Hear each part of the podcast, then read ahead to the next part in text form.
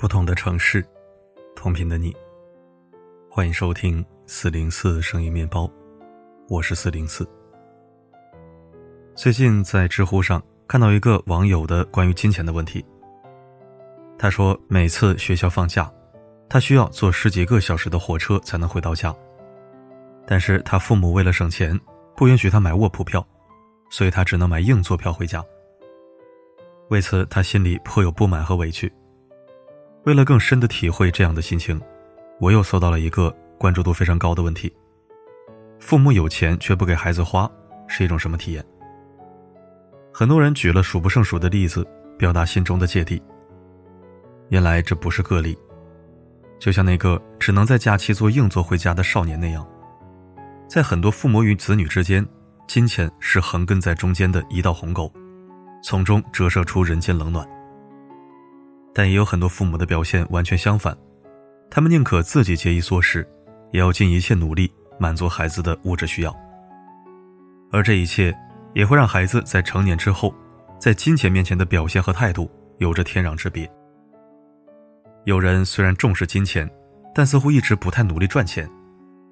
有一个朋友特别有才聪明，学什么都很快，工作能力也很强，但他从来没有得到过晋升。一份底层工作从头干到尾，没有得到过加薪机会，更没有升职，这使得他到了中年也没有什么长进。他十分佛系的躲避一切抛头露面、展现能力的机会。表面看起来很努力，但深入了解他之后，会发现他凡事总要留几手，关键时刻总要掉链子，拖延症也十分严重，干啥都容易半途而废。可是，在他的愿望清单里。财务自由一直排在第一位。用他的话来说，他觉得自己是一个使不上劲的赚钱废物，即便在平地上走，也像是在爬坡。有人没日没夜赚钱，把这件事情当成人生第一要务。无论是日夜颠倒的工作狂，还是对商机极其敏锐的创业者，他们可能生活单调，情感不外露，但是对金钱的热爱和着迷，让他们忽略了很多其他的追求。也淡化了对生活中其他维度的需要。有人喜欢攒钱，只要一花钱就很心疼，就如同月光族那样，铁公鸡也是一个很大的群体。比如说，某社交网站上有类似“丧心病狂攒钱小组”这样的团体，很多人就在其中表达着自己的铁公鸡情节。也有人视金钱如粪土，他们手上的钱就像烫手山芋，一定要想尽办法散掉，才觉得心里踏实。也有人完全对金钱无感，安于做咸鱼，看起来过着乐天知命、全无欲望的生活。这些表现和态度的差异是如何发生的，是值得思考的问题。很多人对金钱的障碍，需要链接到早期与养育者的关系。有些养育者会用贫穷向孩子施虐。那个自称赚钱废物的朋友回忆起童年时，感觉满腹心酸和沉重。他有一个极其辛苦又非常爱抱怨的父亲。父亲每日辛苦劳作，满身疲惫的回到家，然后就开始抱怨自己的累和生活的艰辛。他有一句口头禅：“我的钱都是用血汗换来的。”有一次还说了这么一句话：“撕开我的钱，里面都会流出血来。”他自动承接了这份沉重，走到了受虐者的位置上。从小到大。他都觉得花父母的钱是极大的罪恶。在上学时，他为了省一块钱，可以不坐公交，走路一小时。在学校食堂，他也不敢买菜，很多时候都缩在角落里，偷偷就着汤吃白米饭。会流血的钱，成为惊扰他一生的诅咒。有些人家里很有钱，但对于金钱仍然有很强烈的匮乏感。有位来访者讲述过他极有能力却吝于付出的父亲。他父亲有几个工厂，每天乐此不疲，雄心勃勃地倒腾生意，但他赚的每一分钱都会重新投入到他的业务里，一点都不会花在孩子身上。这就造成了一个很有趣的现象：他就像个有钱人家的穷少爷，从小连件像样的衣服都没有。不仅如此，很多人在成年后与父母的关系。也同样被金钱隔开和稀释。有位女士生完孩子后，在公婆家坐月子，她婆婆在她出现第一天就非常程式化，一脸公事公办的对他们夫妻说：“你们考虑下，你们打算怎么吃饭？我负责烧饭，你们要交一个月的伙食费。”而在这些令人遗憾的现象背后，当然隐藏着养育者自己的人生命题。他们很可能被极其强烈的生存焦虑和死亡焦虑笼罩过。这位声称钱会流血的父亲，从小就失去了自己的父亲。他的母亲带着他穿过饥荒年代，走过特殊十年，多次险些饿死的噩梦，是他一生不安全感的基调。成年后，他对子女的关心，永远只会以单调而重复的叮嘱来表现：“肚子要吃饱啊。”他们或许自己就是从未得到爱和关注的人。对金钱的追逐是安全的，而对人依赖的感觉是让人恐惧的。也许是因为在他们自己的早年生活中，情感依赖是缺失的，这让他们转而将所有能量投入到对金钱的追求中去，用获取金钱的方式获取踏实稳定感，来取代爱和关注的缺失。在这样的情境下，自我功能的发展是受阻的。这也就必然意味着，他们很难对孩子展现柔情。金钱原本该作为温情和关怀的媒介，却成为了阻隔关系的鸿沟。他们与子女的边界或许是不清楚的，在金钱问题上，那些和子女明算账的父母，可能无法摆脱那个早年关系中受虐的自己。在他们的内心深处，他们和子女始终处于一种未分化的状态。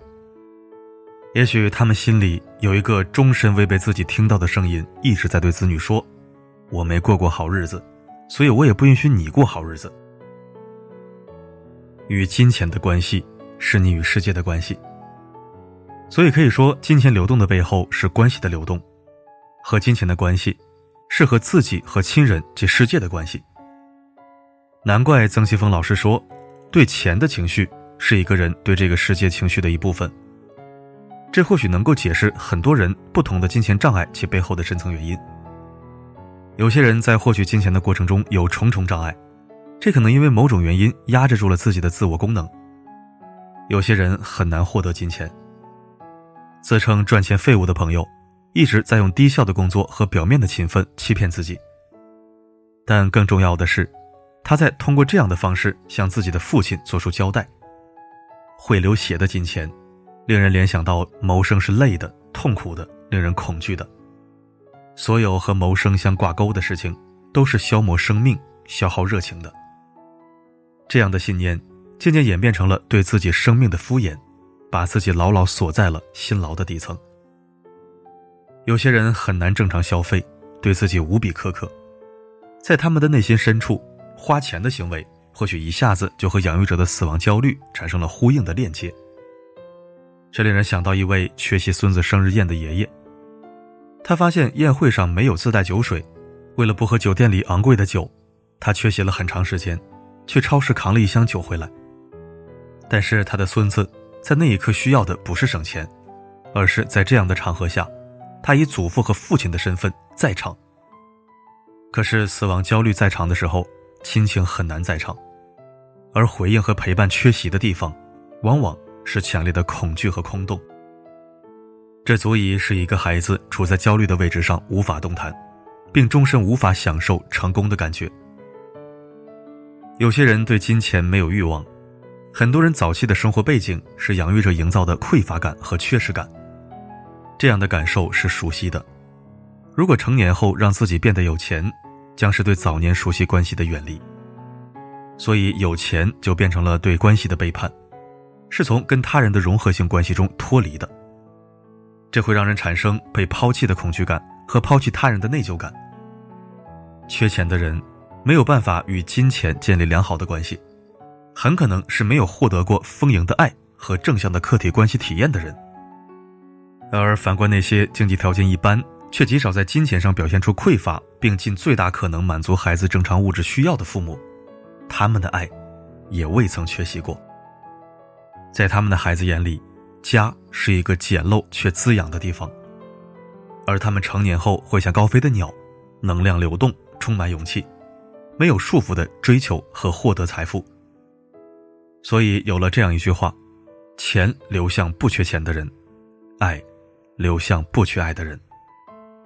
这意味着要建立与金钱的正向关系，最重要的或许是重建内在的体验和边界感。有了新的客体关系体验，内在便会日渐丰富和充盈，能够帮助我们刷新内在的旧体验，有更内聚的自体感，去自由追求想要的一切，去释放生命的潜力。同时，作为父母，对内部客体关系的重新整合和自我成长，是与孩子。建立滋养性关系的前提。到那个时候，原本很多被束缚的生命，或许会发现，原来自己可以毫无障碍的去追求想要的一切，而这，一直是每个人与生俱来的天赋。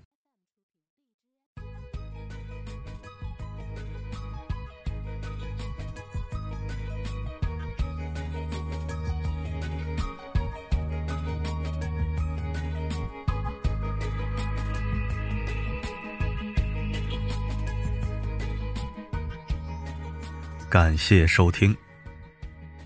在这篇文章里，似乎找到一些我自己的影子，不知道是否也会有你的影子呢？好了，今天的分享就到这里。我是四零四，不管发生什么，我一直都在。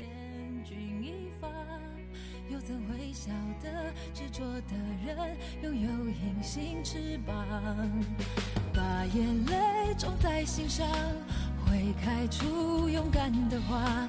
可以在疲惫的时光，闭上眼睛闻到一种芬芳，就像好好睡了一夜，直到天亮。又能边走着边哼着歌，用轻快的步伐。沮丧时总会明显感到孤独的重量。多渴望懂，些温暖，借个肩膀。很高兴一路上我们的默契那么长，穿过风又绕了弯，心还连着，像往常一样。最初的梦想紧握在手上，最想要去的地方，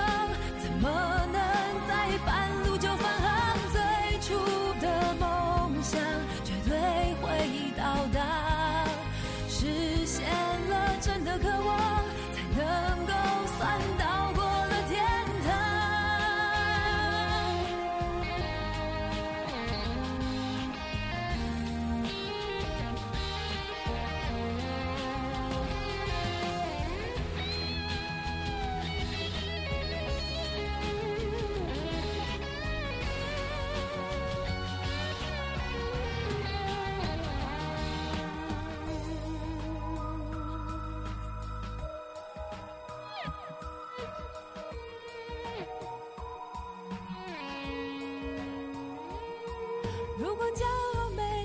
现实大海冷冷拍下，又怎会懂得要多努力才走得到远方？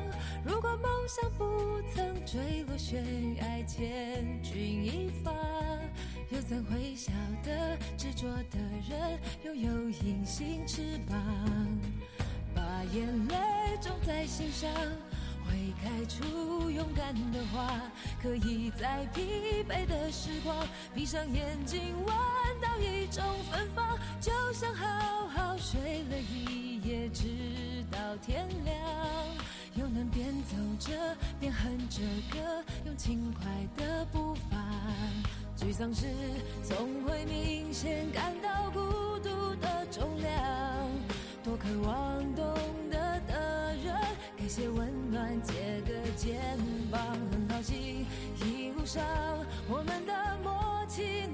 长，穿过风又绕了弯，心还连着，像往常一样，最初的梦想紧握在手上，最想要去的地方，怎么能在半路就返航？最初的梦想绝对。会到达，实现了真的渴望。